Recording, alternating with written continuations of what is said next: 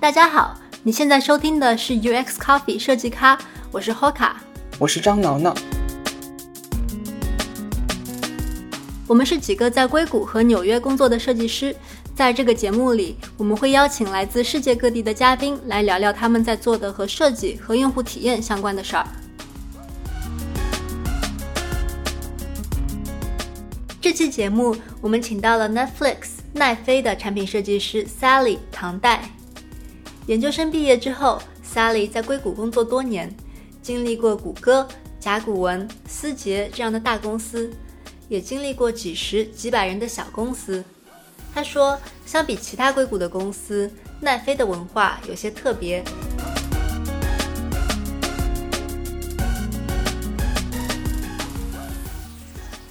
我觉得，其实大部分的硅谷的公司的 DNA 或者它的这个文化都有非常多相通的地方。呃，当然，我觉得就是像这种。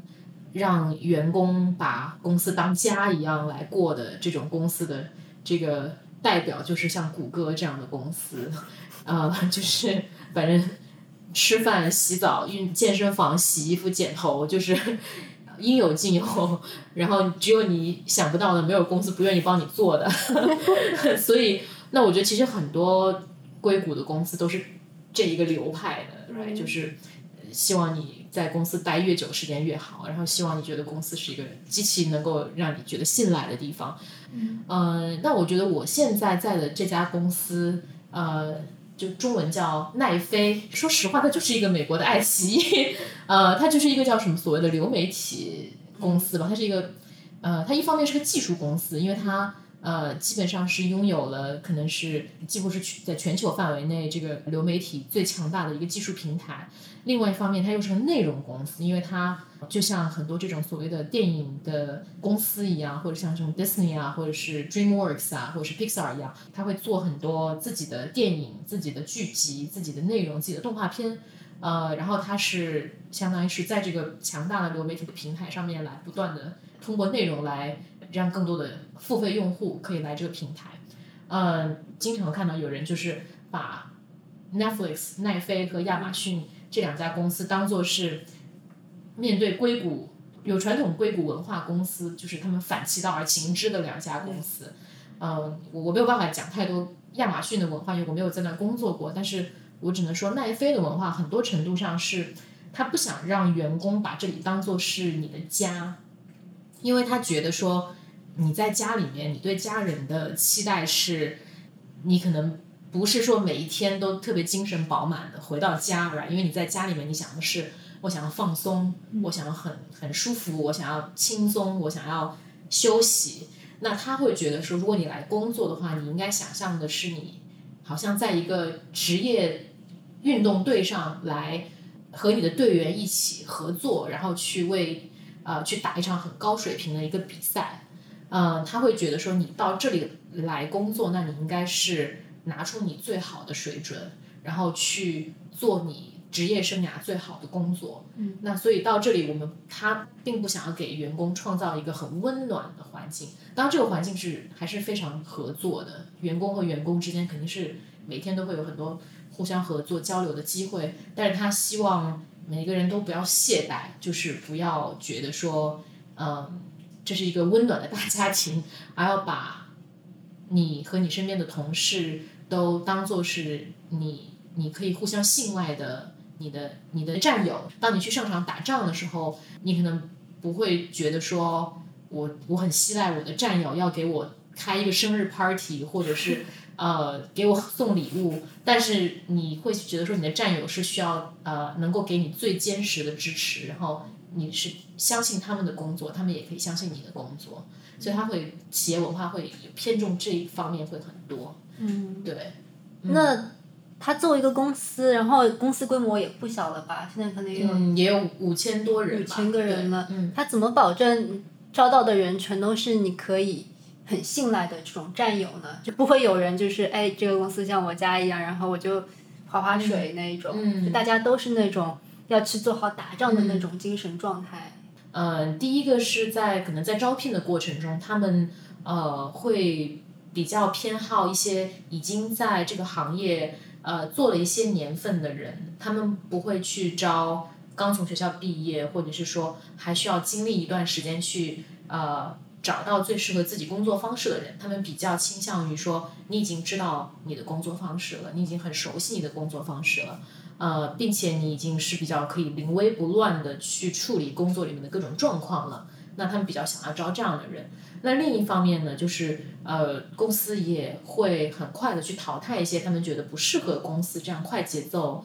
或者是公司这样文化的一些员工。对我觉得对于很多公司而言，可能他们其实把你招进来，可能会呃更怎么说仁慈一点，或者是更更更宽松一点的去说哦，那你可以。花一些时间去适应，那我觉得可能在奈飞，他不是说不给你任何时间适应的，那样我觉得也很难留住人。但是他给你适应的这个时期可能会相对更短一点。我觉得这几点文化让我觉得很有意思的是，作为设计师，其实有很多都是冲突的，因为感很多时候感觉，如果你想保留保持创意，还有好的主意，都是在很放松或者很。没有那么紧张的竞争的环境下才可以做出来。嗯，你是怎么可以在？哎，我觉得，我觉得这是一个很好的一个一个点，就是就刚刚梦迪你讲说，好像感觉好像设计师应该是在一个非常轻松、愉悦的环境下、自由的环境下，可以发挥出自己最大的这个潜能。我觉得我我想到两点吧，第一点就是，就奈飞文化里面有个很重要的一个部分是说，呃，英文是叫 freedom and responsibility，呃，就是自由和责任吧。他的意思就是说，我们会给你所有的自由，你想要的自由，你你不来上班也可以。呃，你今天想要去哪里做一个用户调研，那不管这个旅程要花多少钱，要去到多远的地方，你都可以去。呃，甚至你想要组织一些一个什么样的一个一个调研的小组，或者是说你想要去开始一个一个一个项目，我觉得就是说公司会给你很多的自由，因为他觉得他招进来的人是所谓的 A player。所以你你应该有很好的这个所谓的判断力，对于你去做什么事情，不做什么事情。但与此同时呢，呃，你不能够滥用这个自由。这个自由不是没有底线的，它是和你在这个公司要承担的责任是紧紧相连的。我觉得这当然不是说你去做一些创意的东西，最后好跟不好你都要承担责任。我觉得也不是这样子，而是说你要清楚的知道你对这些事情的投入，它。你要有一个好好的好的 expectation，说他好的期望，说他最后出来的这个结果是什么？你要能够清楚的把这个过程交代清楚，而不是说呃滥用公司对你的给你的自由和对你的信任。那另外一个方面就是，我并不觉得呃所有人都适合这个公司文化。在奈飞这样的公司呢，我觉得如果你是一个需要极大的这种轻松愉悦跟完全没有压力的环境才能够释放你最多的创意的人的一个设计师的话，这确实不是一个对那样的设计师很好的环境。但如果你是一个，你可以把压力转化为动力，你可以在这个过程中反倒是可以激发你更多潜能的一个人的话呢，我觉得那这是一个怎么说高投入高回报的一个一个工作环境吧。以前奈飞的人力资源主管叫呃叫 Patty McLeod，然后呃他写了一本书叫 Powerful。我觉得里面讲的一些东西还蛮有蛮有意思的，比如说他可能就会觉得说，很多其他的硅谷公司会花很多钱去，比如说给员工办一个很大的一个公司的庆祝的一个 party，或者是说带员工去哪里玩，呃，那他会觉得说，其实很多人内心深处想的是，你与其花这么多钱去给公司买很多酒，去带你。飞去哪里玩？你不如就把这些钱都省下来，放到我们工资里吧。嗯，所以他会觉得说，其实员工是最想要得到什么样的回报，你就给他们那个回报，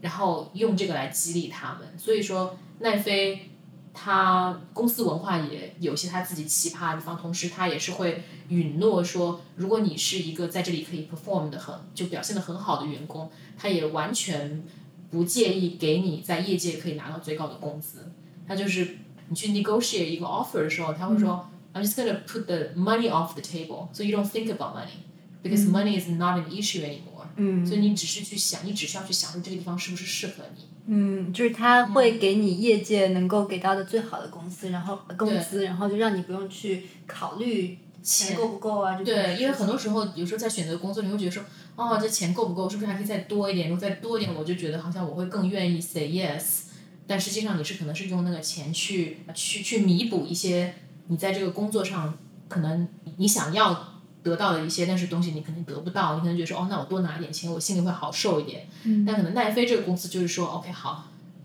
前提是你可以拿到足够多的钱，那你还会不会想来这里工作？这里还是不是一个让你觉得愿意全身心投入的一个工作环境？如果是的话，那那你就只能来这里，因为你没有别的地方你应该去了，因为你去别的地方也拿不到这么多钱，也不一定是一个更好的工作环境。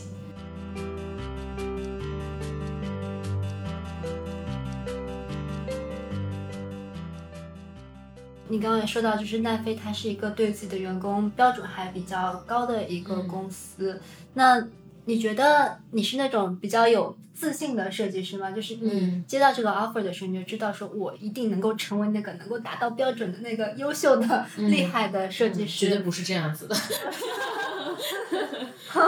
但你还是接受了这个 offer 吗？呃，我觉得我绝对是一个对自己很多方面能力都不自信的人。呃呃，比如说我，我觉得我可能不是一个呃视觉设计很厉害的人，然后我也不是一个技术方面很厉害的一个设计师。呃，可能我是一个思考问题比较呃逻辑性比较严密的一个设计师，或者说我可以说我是一个呃沟通能力比较好的设计师。我会啊、愿意去多花一点时间去和产品经理和工程师，甚至是和我的这个所谓的呃这个呃用户或者是公司商业方面的一些这种呃我需要去接触的人，呃呃我会愿意花时间去和他们建立一个比较好的合作关系，啊、或者说可能在做 design 的这个设计的设计工坊，或者我不知道怎么样讲，就 workshop 的时候，我会愿意去。啊、我可能会是呃愿意去做这个 facilitator，去去帮助大家去找到这个最好的想法的人。我对自己的认知是，我一定是有一些方面是我是很不自信的，我肯定是有很大的提升空间的。那也有一些地方，我觉得说是肯定不是说没有提升空间，但是至少说，我觉得如果这件事情交给我来做，我能做的还不差。呃，我觉得对自己有一个比较清晰的认知，可能是比纯粹的觉得说自己是自信还是不自信要更重要的一个一个角度去理解这个问题吧。就是好像说，你今天要出去买东西了，然后呃你没有地图，那你肯定你很难到达那个地方。哪怕这个地方就在你出门左拐一分钟就到的地方，可能你也觉得很多的怀疑。呃，但是如果你有一个地图，然后你就会知道说，哦，我从这里到这里要五分钟，呃，我是可以做的。我从这里到这里要一个小时啊、看来我我的车可能不够油，没有办法让我跑到一个小时。那你就会知道说，哦，那我怎么样让我的车加够油，或者是怎么样会跑到这里一个小时远的地方。所以可能有这个你对自己能力认知的一个地图会，会给你很多信息，会让你确定说自己什么事情是可以做，什么事情是不能做的。嗯，嗯我觉得特别好，就是可能自信和不自信这个东西，它就是一个比较广的一个范畴。但是当你真的能把你的各种技能给分解起来的话，这样可能能够对自己的认识更加清晰一点，而不是就是说，哎呀，我好像什么都不行这样子。嗯，对我觉得你说的特别好的是，不用 push 自己成为一个全能的设计师，要找到自己最擅长和最享受的部分。然后我有一个疑问是，就是比如说，呃，有的设计师他就是很享受做图标或者是画插画，呃，但是同时他又意识到，一个设计师的成长可能会更需要他去有一些影响力和领导力。这个时候，他虽然知道他自己最喜欢的部分是哪一部分，但是他仍然会很有压力、很不自信，因为他知道自己的领导力不强。这个时候，就是你有什么对年轻设计师的建议？就是说，呃，去规划自己的这个职业的就不同方面的职业成长。呃，我会想到的点是，呃，画图标，呃，做插画，然后做设呃交互设计这些东西是比较纵向的能力吧，就是每一个都是，甚至你可以说相互之间是有一些联系，但是更多的是比较独立的能力，然后每个地方都可以走得很深。但是有些能力是横向的能力，比如说领导力、沟通力，怎么样能够说服一个团队去往某一个方向去走。呃，我觉得这些东西，哪怕你今天是呃一个全世界做图标做的最好的人，但是你还是需要去呃围绕你的图标去讲讲故事，去呃把你的这个很好的想法交流出来。那你如果是一个交互设计师，这个东西可能就更要求的更多一点。呃，当然我已经离开谷歌有有一段时间，但是如果我没记错的话，我记得好像在谷歌那个设计师的那个评价标准上，好像领导力是不管你是哪一个阶层的设计师，他都是会想要去啊、衡量说你的领导力到哪一个阶段了。当然，你去做一个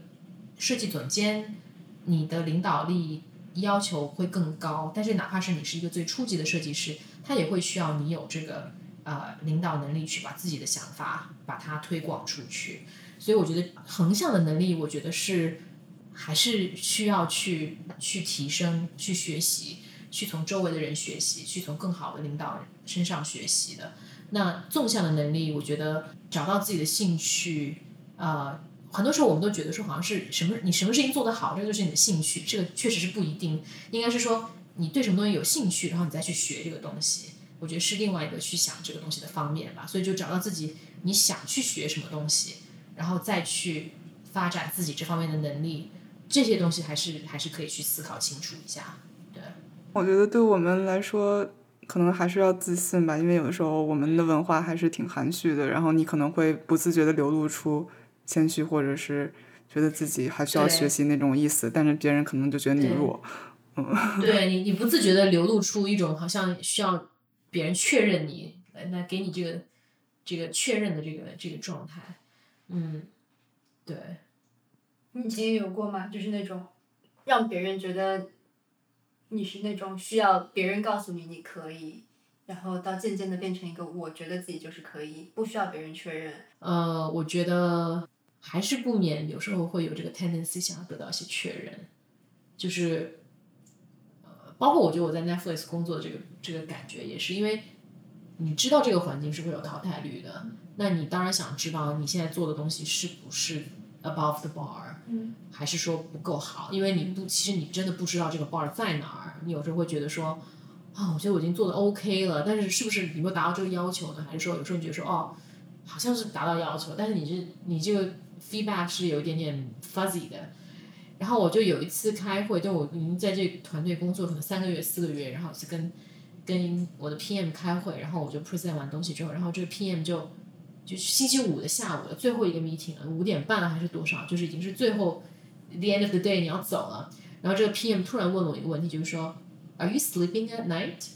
然后我就说，嗯，我说为什么会这么问？他就说，他说，他说，I think the amount of work that you produce is a lot. 就是 I just want to make sure that you're you're also resting well, that you're not like 就是说好像把自己 push 的很厉害去去做这个 project。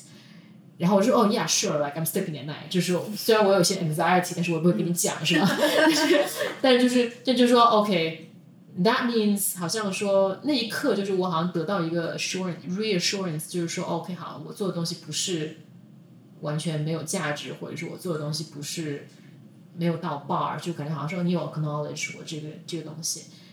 然后那天那个周五的晚上，我就过得很开心，我就觉得说啊，OK fine，somebody give me some confirmation，然后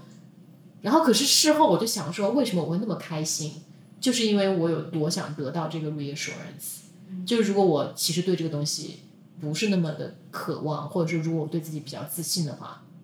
其实他讲不讲那句话对我来说都没有影响，因为我自信，我知道我做的东西是怎么样，就是怎么样。但是就是因为我不自信，或者是我不知道这个 bar 在哪，所以他给我这个 reassurance 的时候，我就会觉得说是如获至宝，或者说就是好像是氧气一样。嗯，所以那一刻我就我我才意识到说，哦，其实内心深处还是有好多的不安全感跟。就不确定，就觉得说，就是还是你内心深处还是急切的想要别人给你一个 positive feedback。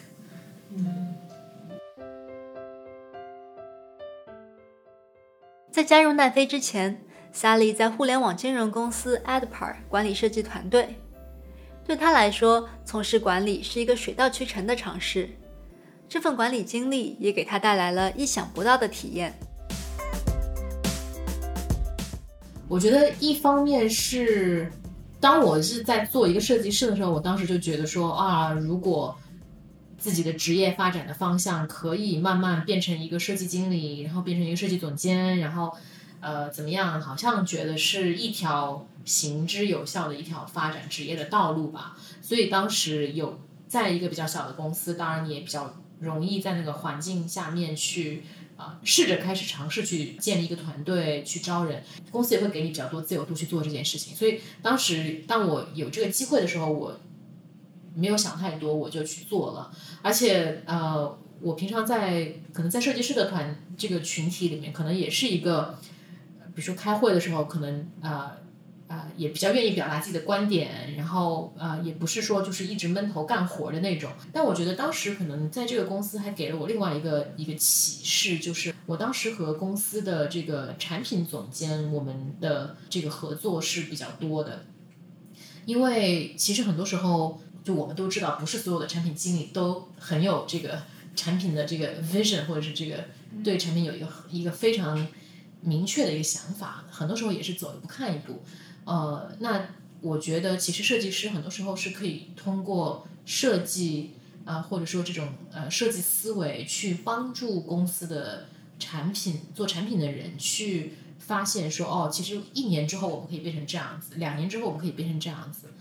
所以我觉得在这个小公司，我我当时比如说可能做了些呃 design sprint 呀，或者是做了一些这种就组织了一些讨论，这样我们可以把眼界放宽一点去。思考说我们这个产品到底解决的是什么样的用户的问题，就是把大家从每一天去做一个一个的功能，把它拽回到了去思考说这个原本的问题是什么上面来。当然，就是我并没有觉得我当时在做的这些事情，呃，我觉得对一个设计师而言，可能是好像是很基本的，就是说，对啊，我们要去很很有效的去做你的设计，你当然要想清楚这些问题。但是可能在一个小公司的环境，而且说可能不是有很多人有非常深入的和设计师合作的经验的话，那我觉得这些东西对他们来说可能是很有意思的，并且他们也学会了这些工具，可以去让他们去更多的去思考这个问题。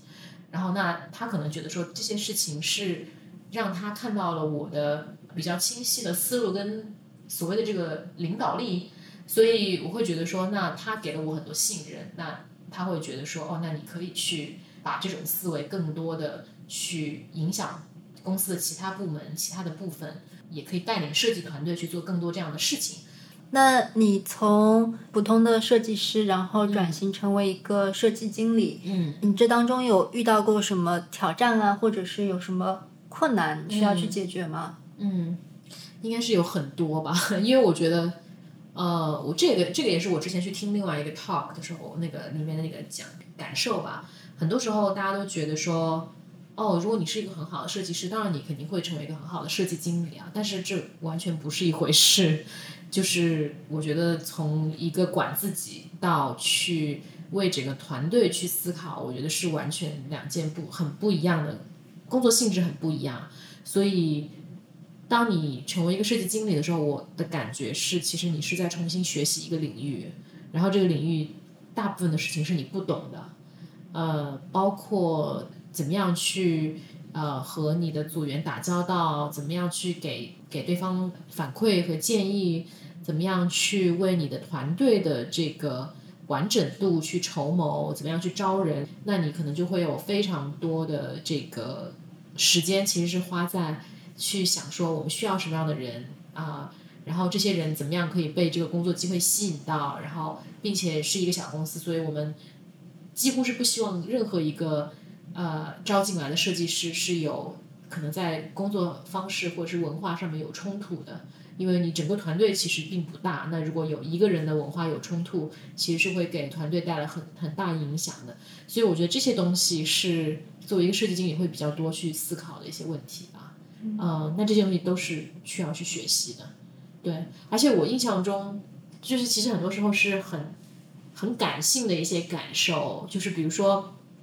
我当时的这个团队里面有一个设计师，也是很年轻，然后我觉得他也很有才华，然后在他在团队里面工作了一段时间，然后我觉得他的成长是大家都有目共睹的，然后我就觉得说他会继续飞快的成长，成为一个更好的设计师。可是就是有一天我们有一个 one on one，然后他聊了两句，然后他就告诉我说，哦，其实他是想告诉我他要离开团队了。然后我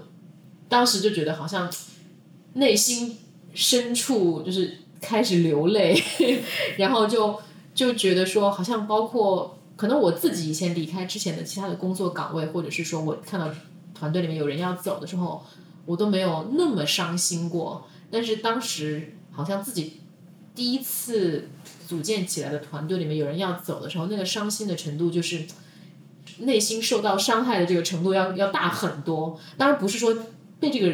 人伤害，就是那他没有任何错，就是呃我自己也离开过不同的工作岗位，但是就是那一刻你会觉得说，好像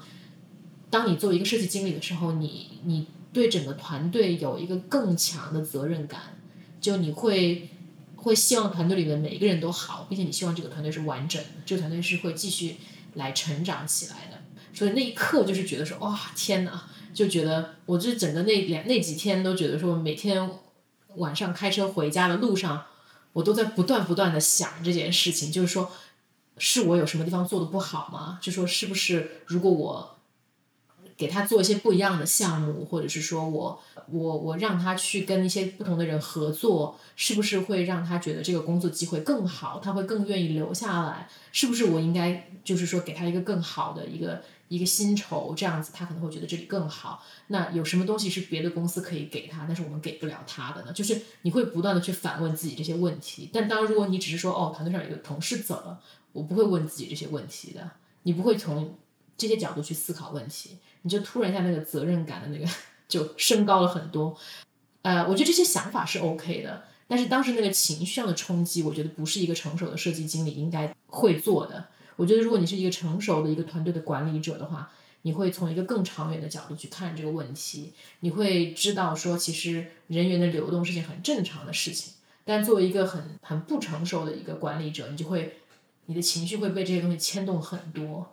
所以，我觉得这是一个很好的一个学习的一个经历吧。嗯，另外一个想我想到的点就是说，其实很多时候有人来到团队，有人离开团队，呃，一开始的时候都会。比如说我刚开始工作的时候，我也是觉得会，你会有的比较多的情绪牵扯到里面。但后来慢慢的工作了这么多年，是吧？然后我就觉得说，哦，其实最重要的其实可能是你跟那些人合作的时候，你们之间建立起来的联系和信任。那我刚刚提到的说，离开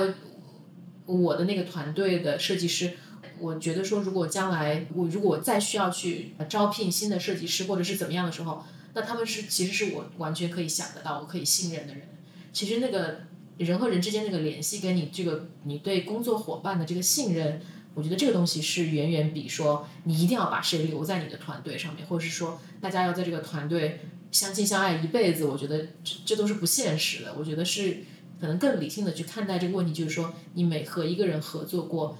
尽可能的在这段时间里面啊，你也做到最好。呃，对方也做到最好，那你们可以给对方建立起这个很很很强的联系。那之后这些东西都是你的财富，不管是他们去找工作机会也好，还是你去找工作机会也好，这些东西都是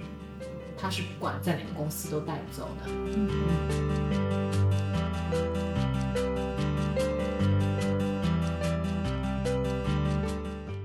我觉得可能如果问。就是大家的最后的追求是什么？可能会有些设计师说，啊，最后我想当一个设计总裁、副总裁这样子。然后就是我一路从一个普通设计师，然后做到设计经理，然后做到设计总监，然后做到设计副总裁。我感觉就是一条标准的成功的设计师的一条道路。嗯。然后我比较好奇的是，因为对你来说，你本来是在呃做设计经理。然后，但你来到奈飞之后，你其实是回到了一个就是一线设计师的一个岗位上面。嗯我其实很好奇，就是你对这个成功的想法是怎么看待的？或者是你你会觉得有点遗憾吗？说，哎呀，我好像没有按照我原来那个轨迹在走，我好像又回到了一个普通的一个设计师的岗位。在一段时间里面，我都觉得说，把自己慢慢锻炼成为一个设计经理也好，怎么样也好，我觉得好像是一个。我可以发展的一个职业方向，呃，然后在小公司做了一段时间，我也觉得是喜欢很多方面的，呃，但是我觉得一方面是在做这个过程中，我就呃觉得说自己真的很想找到一个呃很厉害的一个设计团队的一个一个 lead，这样我才知道说哦，什么样才是一个真的很好的一个能够去建立团队、建立文化，把很好的设计师招到自己团队里面的一个一个设计的一个一个领导人一样。啊、我觉得我在当时在那个小公司，可能这一点是有一点欠缺的，就觉得说哦，好像没有一个学习的榜样。呃，另外一方面，那我觉得可能是呃，以前可能觉得说哦，好像职业发展，好像每一步都要踩在点子上面，好像说每一步都要我一定要在以最快的速度去做到设计经理，然后以最快速度去做到下一步。呃，但实际上，我觉得仔细想想，其实这个速度真的不重要，或者说这个所谓的每一个都要踩到对的点上，这个想法，我觉得也不是那么的重要。好像没有很急切的去说，我一定要每一个步都要做到一个什么样的状态，可能你没有太太多的单纯的把那个当做你的唯一的一个所谓的这个做项目的 success metric 吧，就你没有，你不是在优化说我是不是每一步职位能够做得更高，因为其实那个东西是很很虚的。我觉得可能还有一点就是，因为我觉得大部分我我们我们的背景都是幼儿园、小学、中学、大学，然后出来读书，然后读书之后就马上开始工作，然后并且想要每一份工作都要好像是自己能力范围可以达到的最好的状态，然后每做一个选择的时候都很害怕自己浪费了多少时间成本，但实际上我觉得把这个时间成本放到人就是一生这么长，或者是你有几十年的这个职业生涯里面来看，其实呃多花一些时间，呃甚至去走一些弯路，其实呃。就是其实是可以的，就是可能不需要心理压力很大的说，我每一步都一定要找到一个最优解，因为其实哪怕你每一步都去优化，其实最后也不一定会到达 最后这个你想到的这个山顶，呃，所以就是就比较轻松的去啊、呃去花时间去找到自己真的想要什么东西吧，嗯，然后就像你刚刚讲说那个所谓的这个设计师的成功，呃，首先我觉得设计师的成功应该是可以很多不同的方面，很很多不同的方向，嗯，呃，你可以是个很成功的一个一线设计师，然后你可以去做非常厉害的项目，你也可以是一个很厉害的一个设计的一个团队的一个领导。但是与此同时，我会 zoom out 一下，我可能会从这个工作和职业这个话题上面，可能会退一步去看，就是说，呃，甚至设计师是你这辈子最想做的工作吗？或者是说，你想一想，如果你再工作个 I don't know 十年、二十年，你成为了一个公司的 design VP，呃，哪怕你的职业达到那样的很高的一个一个状态，但那是你真的想要的生活吗？因为呃，不仅仅是在我现在的公司，我在任何一个我工作过的公司，我所看到的设计总监、设计 VP 他们的工作和生活的状态，其实就是在争分夺秒，就是所有管理层的人都只有更忙，没有最忙，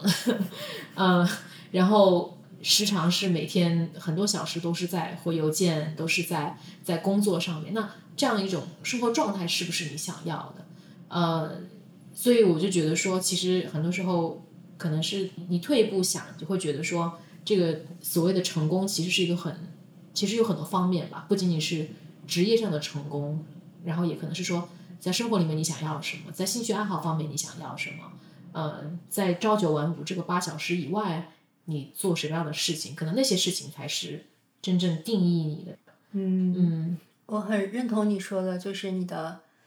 工作的职位不能定义你，你所在的公司也不能定义你，你的薪水也嗯不应该，这些都不应该是任何定义你的嗯东西。对你应该想好，就是除了这些东西外在的东西之外，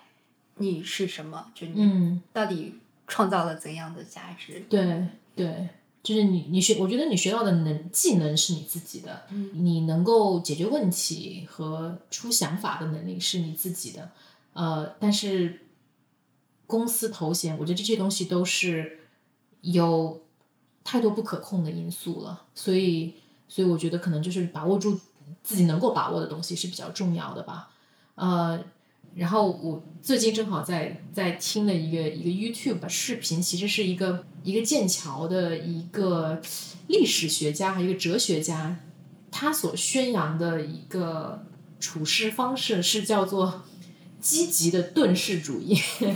就是我觉得他可能想表达的意思就是说，他觉得在过去的一百年里面，呃，因为呃这个科技的进步，然后因为甚至像美国这样的这种社会啊，所谓这种民主体系的建立，呃，它好像就是在让大家整个社会都是想要追求一种叫 meritocracy，就是如果你努力，你就会成功。他会在社会上面，他会呃向大家鼓吹说，每个人都要努力，每个人都要为社会创造价值，然后每个人都要呃无形中要比身边的人要更好。你怎么样能够做到更好？我觉得这是这个在过去一百年里面，这个社会的这个变革给人们的思维方式带来的这样一个转变。呃，甚至有时候把一个人的社会地位和他的挣钱的能力，很大程度上和这个人是不是有呃这个人是不是值得尊敬。把这两个东西是很紧密的联系在一起了。那我觉得，想要被人尊敬是一个人与生俱来的一些诉求。但是如果把受人尊敬和所谓的社会地位和收入水平和生活质量连得很紧的话，就无形中会让大家为了想要受人尊敬，所以我就必须要赚更多钱，我就必须要做更好的工作，因为这是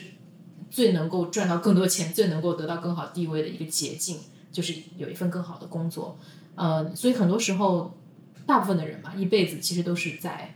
在这个循环里面这样过。然后那个那个教授他讲的基本上这个就是积极的这个遁世主义，就是基本上就是说啊，你要意识到这件事情，其实受人尊敬有很多不同的方法，你把自己变成一个更好的人，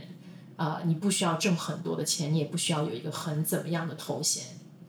头破血流或者是。和周围的人不断的做比较，而是说你要知道自己到底想要什么，呃，然后甚至过一个不想去出名，或者是有一个更平稳，然后甚至清贫一点的生活，然后但是你你能够得到自己所需要的东西，可能你其实也是一种自我保护，而不让自己卷入到这个社会变革的这个洪流里面吧。嗯，就是其实有时候好像我们我们每一个人其实都是这个社会。里面一个非常非常小的一个一个分子一个粒子，然后很多时候我们在做很多决定的时候，你想的是我要选 offer A 还是 offer B，但实际上你的思维方式在完全被过去一百年两百年这些社会变革给这种整个人类群体带来了很多影响，你在无形的被这些东西影响。你为什么想要来美国？为什么想要成为一个在硅谷的设计师？为什么想要从一个小公司跳去奈飞？很多时候，其实我们的决定以为是自己做的，其实其实很大程度上已经是你有带上了这个社会给你的一些印记吧。当然不是说这些决定不对或者是不好，我觉得只是说，呃，你在做这些决定的时候，同时你也应该清醒的意识到，很多时候有更多的事情是自己不可控的。不要忘记初心，或者这样讲有点 cliche，就是不要忘记自己其实。永远都是一个，应该是一个把自己当做一个最纯粹的人来看，然后呃，找到自己的兴趣爱好，我觉得这可能是更重要的吧。嗯，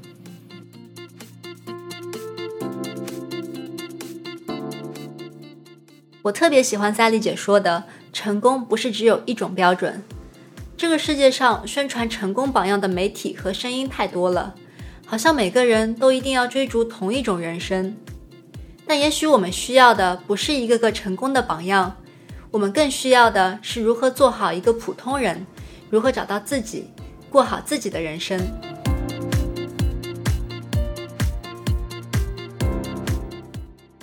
感谢你收听这期节目。如果你喜欢我们的节目，你可以在网易云音乐、喜马拉雅或是在泛用型播客客户端上订阅收听。